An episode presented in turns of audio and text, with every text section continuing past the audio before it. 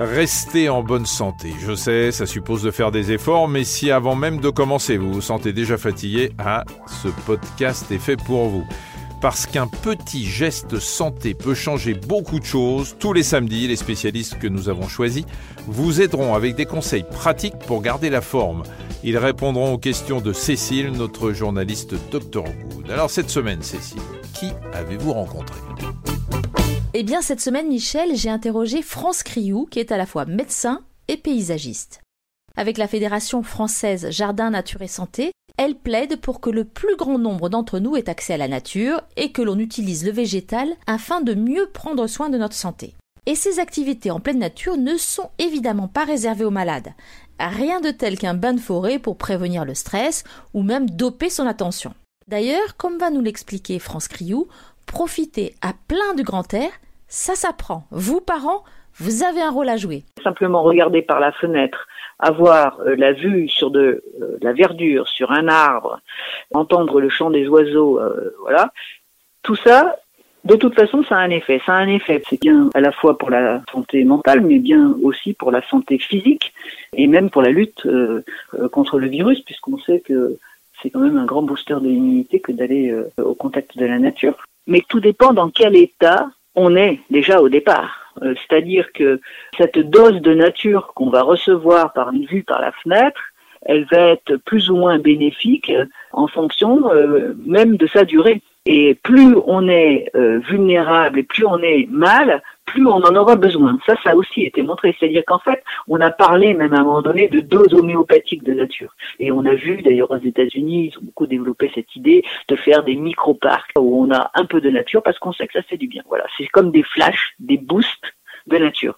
Donc oui, ça fait du bien. Mais euh, si on va s'immerger en forêt, on est assailli de toutes parts par la vie et évidemment, c'est plus efficace que de simplement euh, regarder par la fenêtre. Aussi, euh, c'est les nuisances qu'il pourrait y avoir autour, parce que si on regarde par la fenêtre et qu'il y a un arbre, mais que à côté de ça il y a un marteau piqueur avec une énorme nuisance sonore, personne ne peut dire que forcément euh, l'effet va être efficace. Plus le lieu va être vivant, meilleur va être l'effet. Ce qu'il faudrait, c'est savoir s'aménager chez soi déjà, des petites doses de nature donc euh, des plantes vertes euh, dans sa maison, ça, ça marche quand même relativement bien. Hein. Ça, ça a été démontré hein, dans les euh, dans les entreprises, hein, dans les bureaux, dans les salles d'examen, etc. Donc des plantes vertes chez soi, une petite plante sur sa fenêtre, prendre euh, l'habitude de la regarder, de voir comment elle va, de s'en occuper. Hein. Donc quand même, ça c'est possible, mais euh, ça probablement sur le plan euh, de sa santé générale, ça sera pas suffisant. Et en effet, il serait bon de pouvoir une fois par semaine se rendre dans la nature et je dirais même faire une marche dans la nature, parce que n'oublions pas quand même que aussi de se mettre en mouvement dans cette nature euh, ça permet justement de s'immerger euh, et ça permet d'avoir une petite activité physique et que tout ça c'est très bon pour nous. Mais on n'est pas obligé pour bénéficier de se mettre pieds nus et de marcher euh, dans la nature. D'ailleurs, pour certains, ce serait tout à fait impossible. Et les difficultés qu'ils auraient à le faire seraient bien plus néfastes que de les laisser marcher avec leurs chaussures dans la forêt où ils seraient très bien aussi cette euh, relation au vivant et ce fait de vibrer euh, avec le vivant, ça on l'a tous, mais en revanche, il y a quand même une éducation qui, démarre euh, dans l'enfance. Et les parents ont vraiment un rôle à jouer avec ça parce que des enfants qui n'ont connu que le béton, même s'ils ont en eux bien sûr toutes ces traces et tous ces processus ancrés qui peuvent se mettre en route relativement facilement pour leur santé. Il va falloir euh, les accompagner un peu aussi par la parole et par nos attitudes, certainement.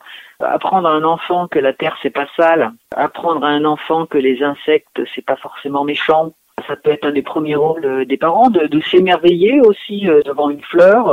ça paraît peut-être un peu ridicule de dire ça, mais je pense quand même que de savoir s'arrêter observer une plante, ça, ça peut être un rôle des parents de, de, de, de nouveau, de savoir observer autour de soi, de, on a fait d'ouvrir les sens de l'enfant, hein. donc que ça soit le, lui faire sentir, euh, lui faire toucher, euh, et puis surtout éviter euh, de considérer que la nature peut être dangereuse, que la nature ça peut être sale, que de tripoter la terre ou de s'asseoir pour faire un pique-nique directement sur le sol, de laisser aussi l'enfant s'aventurer et découvrir par lui-même. On a bien vu disparaître les cours d'école avec euh, des arbres, etc. C'est venu vouloir à tout prix tout maîtriser et finalement croire que euh, la nature, un arbre, ça pouvait être mauvais dans une cour d'école. C'est assez grave quand même là où on est arrivé. Hein.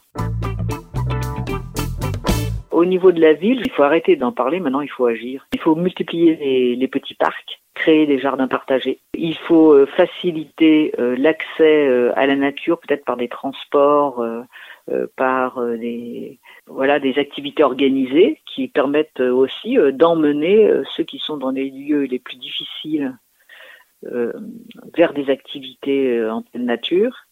Avant, il y avait ces colonies de vacances qui en fait servaient à emmener en pleine nature, à la montagne, à la mer, des enfants qui étaient défavorisés. On a beaucoup quand même abandonné tout ça. Végétaliser des murs, c'est intéressant, mais les techniques sont extrêmement compliquées. Ça a un coût euh, énorme, donc ce serait très bien, mais euh, la difficulté, c'est la pérennité du mur. Les terrasses euh, sur les toits, etc. Bon, tout ça c'est bien, mais la plupart du temps, quand même, c'est surtout pour les privilégiés. Et donc c'est peut-être là qu'il faudrait qu'on réfléchisse le plus, c'est pour les plus vulnérables, parce que ce sont les plus vulnérables qui en ont le plus besoin. Et c'est eux qui ont le moins accès. Bon alors, depuis une semaine, tous les parcs et jardins sont de nouveau en accès libre. Allez marcher, courir, jouer au ballon ou simplement vous allonger avec un bon bouquin. Mais profitez-en. Allez, bon week-end à tous.